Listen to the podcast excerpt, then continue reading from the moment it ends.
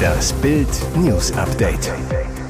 Es ist Donnerstag, der 23. Februar und das sind die Bild meldungen Gericht erlaubt Berichterstattung über Zweifel an seinem Geburtsjahr. Wie alt ist Mukoko wirklich? Wladimir Klitschko bei Maischberger. Die Ukraine ist nur der Anfang. Manuela Schwesig in Bedrängnis. Finanzbeamtin verbrannte Steuererklärung ihrer Klimastiftung. Niederlage für Yusufa Mukoko vor Gericht. Die Frage, über die jetzt am Landgericht Frankfurt geurteilt wurde, darf darüber berichtet werden, dass es Zweifel am Alter des BVB-Stars gibt. Hintergrund, Ende November hatte der Spiegel in einem Report über den Nationalspieler wiederholt das Alter des Dortmunders angezweifelt. Folge, Mokoko klagte gegen die Berichterstattung. Jetzt entschied das Landgericht, dass die Spiegelveröffentlichungen über Mokokos Alter in sieben von zehn Punkten zulässig seien. Das Urteil ist noch nicht rechtskräftig. Nicht ausgeschlossen, dass Mokoko in Berufung geht. Ein Auslöser für die Diskussion? Es kursiert der Scan eines Papiers, das ein vier Jahre früheres Geburtsdatum ausweist. Danach wäre er also 22. Die Echtheit lässt sich nicht klären. Dr. Isabel Jahn, Sprecherin des Landgerichts gegenüber den Ruhrnachrichten, alles, was den Verdacht eines möglichen falschen Alters oder der Herkunft betrifft, durfte und darf der Spiegel grundsätzlich äußern. Das ist eine zulässige Verdachtsberichterstattung. Das Gericht begründete dies mit der Tatsache, dass Mokoko als Nationalspieler eine Person von öffentlichem Interesse sei und dessen Persönlichkeitsrechte dementsprechend zurücktreten. Zudem basiere die Berichterstattung insoweit auf auszureichend Indizien. Stalin besetzte im ersten Kriegsjahr halb Polen, das Baltikum und einen Teil Finnlands. Putin hat ein Fünftel der Ukraine erobert, jetzt aber NATO-Waffen gegen sich. Sandra Maischbergers Gäste streiten über Freiheit und Frieden. Darunter Wladimir Klitschko. Der Ex-Box-Weltmeister, Kampfname Dr. Steelhammer, appelliert, damals vor einem Jahr hat die Welt nicht an uns geglaubt. Ich möchte euch bitten, jetzt an uns, an die Ukraine zu glauben. Weiter zu glauben, dass wir uns verteidigen können. Der Krieg hat jeden von uns verändert, bekennt er weiter. Was ich in den ersten Tagen gesehen habe, war nicht mit Worten zu beschreiben. Die Bilder bleiben für immer im Kopf. Wir sehen zerstörte Städte, wir sehen unglaublich viele Opfer, gerade auf ukrainischer Seite, bilanziert die Talkmasterin.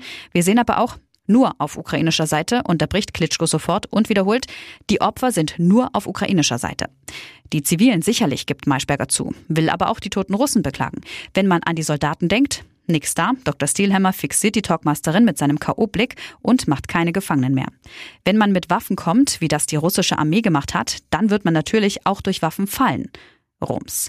Die Ukraine ist nur der Anfang, mahnt Klitschko dann. Wir werden nicht die Ersten und nicht die Letzten sein. Die Unterstützung aus dem Westen sei so lange nicht genug, bis wir die Ukraine verteidigt haben und auch die Menschen in Russland verstanden haben, dass dieser sinnlose Krieg ein Fehler war.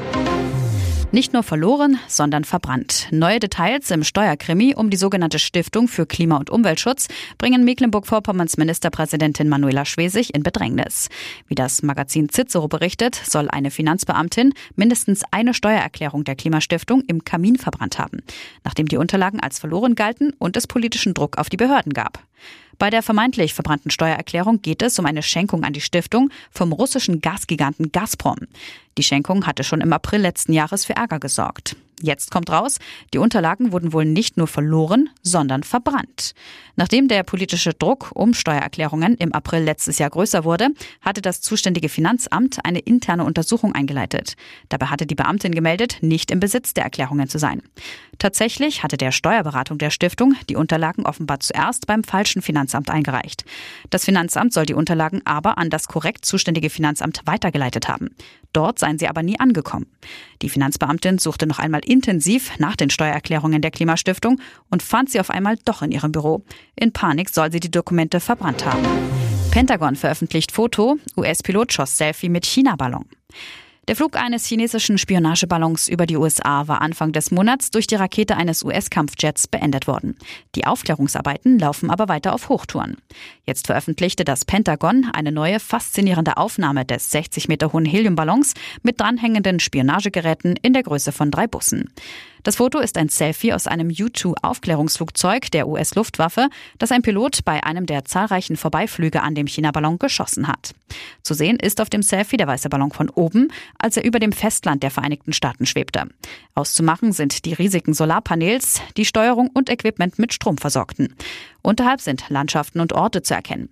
Die Aufnahme ist auch deshalb gespenstisch, dass sie praktisch die Perspektive des Ballons aus einer Höhe von 18.200 Metern zeigt. Der Schnappschuss stammt laut den US-Behörden vom 3. Februar. Einen Tag später holte eine von einem Kampfflugzeug abgefeuerte Rakete den Ballon vor der Küste des US-Bundesstaates South Carolina vom Himmel. Es war der erste Abschuss eines feindlichen Flugobjekts im US-Luftraum seit dem Zweiten Weltkrieg. Und jetzt weitere wichtige Meldungen des Tages vom Bild Newsdesk. Inszenierte Stadionshow. Putin blamiert sich bei Propagandafeier. Mega-Propagandashow kurz vor dem Jahrestag des Angriffs auf die Ukraine. Anlass der russische Tag der Vaterlandsverteidiger am 23. Februar. Doch die Show geriet zur Blamage für Diktator Wladimir Putin. Ort wieder das Moskauer Luschniki-Stadion, Austragungsort des Fußball-WM-Finales von 2018 wo Putin schon vergangenes Jahr eine Pannparty zu acht Jahren Krim-Annexion gefeiert hatte. Der Tag der Vaterlandsverteidiger geht auf Lenin zurück, ist in Russland ein gesetzlicher Feiertag und fällt nun zufällig fast auf den Jahrestag der Ukraine-Invasion. Das Propagandamotto Russland werde bedroht und müsse wie im Ersten und Zweiten Weltkrieg verteidigt werden. Darum wurde auch gesungen russische Fahnen über Berlin in Erinnerung an die Befreiung Europas von der Nazi-Herrschaft. Im heutigen Russland wird dieses Bild umfunktioniert in neue Drohungen gegen das heutige Deutschland und den Westen. Alles angeblich neue Nazis. Doch es lief nicht alles rund. Als Putin die Stadionmenge anstachelte, ihm im Chor schlachtrufmäßig Russland nachzuschreien, zeigte das Fernsehen die Antwort aus dem Publikum und die fiel zögerlich aus. Man sah dem Diktator an, da hatte er mehr Enthusiasmus erwartet. Möglicher Grund für die fehlende Euphorie? Das Regime konnte die Zuschauer wohl nur mit starken finanziellen Anreizen überhaupt ins Stadion karren. 500 Rubel sollen Bürger bekommen haben, die sich das patriotische Konzert bis zum Schluss geben. Das sind umgerechnet 7 Euro in etwa der Tagessatz eines russischen Mindestlöhners. Debatte um höhere Selbstkosten für Kassenpatienten. Kann ich mir krank sein bald nicht mehr leisten? Mit diesen Reformvorschlägen für die gesetzliche Krankenversicherung hat Professor Bernd Raffelhüschen von der Uni Freiburg in ein Wespennest gestochen. Bild berichtete am Mittwoch exklusiv, wie Raffelhüschen den Finanzkollaps unseres Gesundheitssystems aufgrund der explodierenden Kosten verhindern will. Kern des Vorschlags, gesetzlich Versicherte sollen wie Privatversicherte nach jedem Arztbesuch eine Rechnung erhalten, je nach Einkommen und Behandlung bis 2000 Euro im Jahr Eigenbeteiligung zahlen. Kann ich mir krank sein bald nicht mehr leisten? Bild beantwortet die wichtigsten Fragen. Was kostet eigentlich was beim Arzt? Ein Hausarzt erhält von den gesetzlichen Kassen eine Pauschale, pro Patient meist weniger als 100 Euro im Quartal.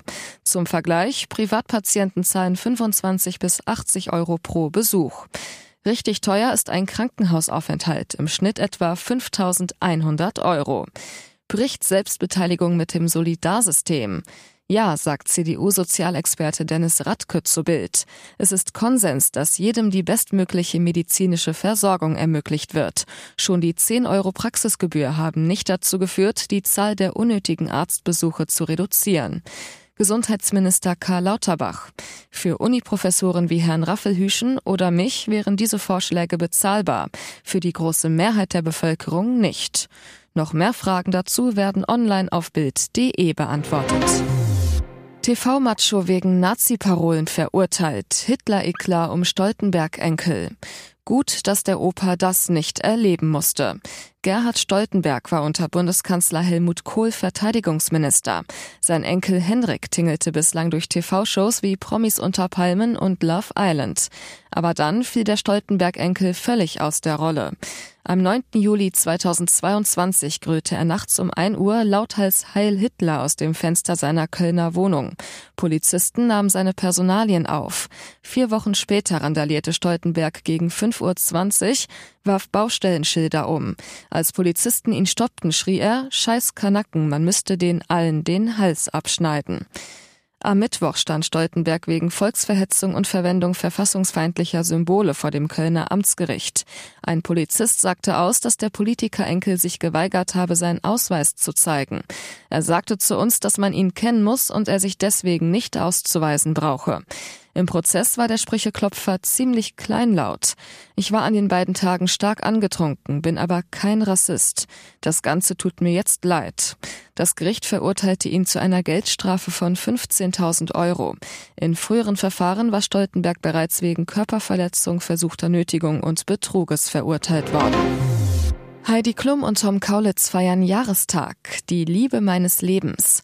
Rote Rosen, Torten und ganz viel Küsschen.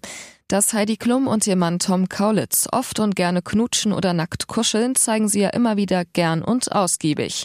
Jetzt gab es dafür einen besonderen Anlass. Das Paar feierte vierten Hochzeitstag. Natürlich nackig. Auf Instagram bekommen Fans der beiden Einblicke in die Liebesfeierlichkeit. In einem kurzen Videoclip küssen sich die beiden innig im Bett. Danach sieht man sie ohne Klamotten auf der Couch. Süß. Das Wohnzimmer ist mit roten Rosen und ganz vielen roten Luftballons in Herzform dekoriert ignoriert. Auf dem Fummelschnappschuss drückt Heidi ihren Tom fest an sich und gibt ihm von hinten einen dicken Schmatzer. Dazu schreibt sie, die Liebe meines Lebens. Gespeist haben die beiden auch köstlich. Es gab gleich zwei leckere Torten mit den Aufschriften Alles Liebe zum Hochzeitstag und Four Years. Mutauftritt gegen Pep. Leipzig trifft nach riskanter Einwechslung. Eine starke Halbzeit rettet RB Leipzig die Chance aufs Weiterkommen. Im Achtelfinal-Hinspiel spielt Leipzig gegen Manchester City dank des Treffers von Joschko Guardiol noch 1 zu 1. Die Mannschaft von Trainer Pep Guardiola ist zunächst mega überlegen. Leipzig kann nur hinterherlaufen. Das Tor somit nur eine Frage der Zeit. 27. Minute. Was für ein Bock von Schlager. Ein Pass über fünf Meter bringt er nicht an. Grealish schaltet schnell und spielt steil in Richtung Strafraum. Dort landet der Ball auf Umwegen bei Mares. Frei vor dem Tor fackelt er nicht lange und knallt ihn aus 14 Metern rein. Danach hat City mehrere Chancen auf den zweiten Treffer, verpasst aber knapp. Leipzig dagegen schießt erst in der Nachspielzeit zum ersten Mal aufs Tor. Werners Schüsschen pariert Ederson aber locker. Die Statistiken sind zur Pause ernüchternd. 3 zu 37 Angriffe, 1 zu 7 Schüsse, 26 zu 74 Prozent Ballbesitz. Doch dann kommt die Wende. Die Halbzeitansage von Trainer Marco Rose wirkt. Nach dem Seitenwechsel spielt Leipzig um Längen besser.